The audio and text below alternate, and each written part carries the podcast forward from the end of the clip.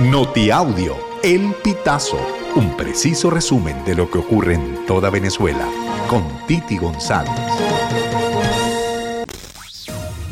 Bienvenidos a una nueva emisión de Notiaudio, El Pitazo, del 13 de julio del 2023.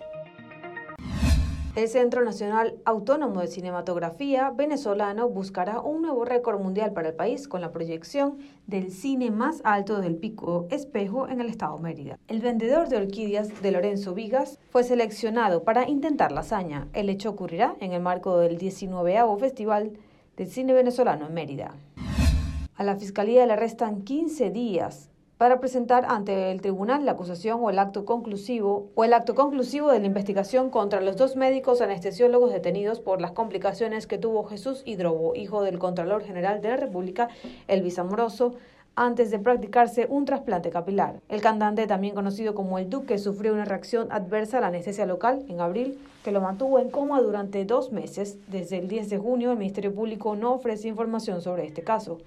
El juez vigésimo primero del control del área metropolitana de Caracas imputó a los médicos José Alberto Villegas y Eileen Yepes por los delitos de lesión gravísima y oferta engañosa el 13 de junio del 2023.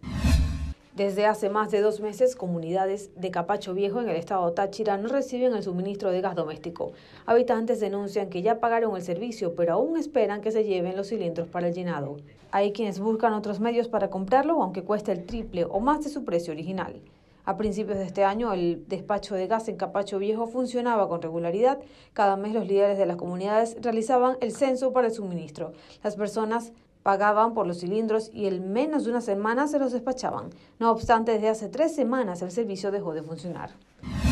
Hugo Carvajal, el funcionario de confianza del fallecido expresidente Hugo Chávez y quien marcó distancia del oficialismo en febrero del 2019, fue detenido el jueves 9 de septiembre del 2021 en Madrid por funcionarios de la Policía Nacional de España. La detención del ex general venezolano chavista ocurrió luego de haberse escondido desde noviembre del 2019. A Carvajal ya lo reclamaba Estados Unidos para ser juzgado por narcotráfico, blanqueo y colaboración con las FARC.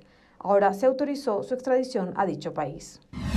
Un cadete segundo, identificado como Javier Toro, fue asesinado por un compañero en la Academia Militar del Ejército ubicada en la ciudad de Maracay, Estado Aragua, la noche del martes 11 de julio.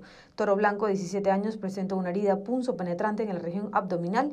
Fue trasladado al servicio de emergencia del Hospital Militar Coronel Elvano Paredes, donde le apreciaron lesiones en la aorta abdominal y en la zona renal derecha.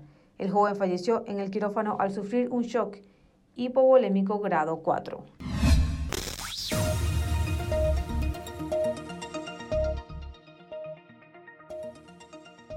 Amigos, así finalizamos. Si quieres conocer más informaciones, ingresa a elpitazo.net.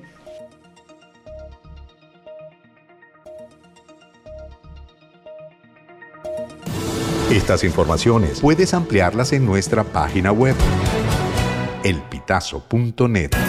También recibimos tus denuncias vía SMS o WhatsApp a través del 0414 230 2934.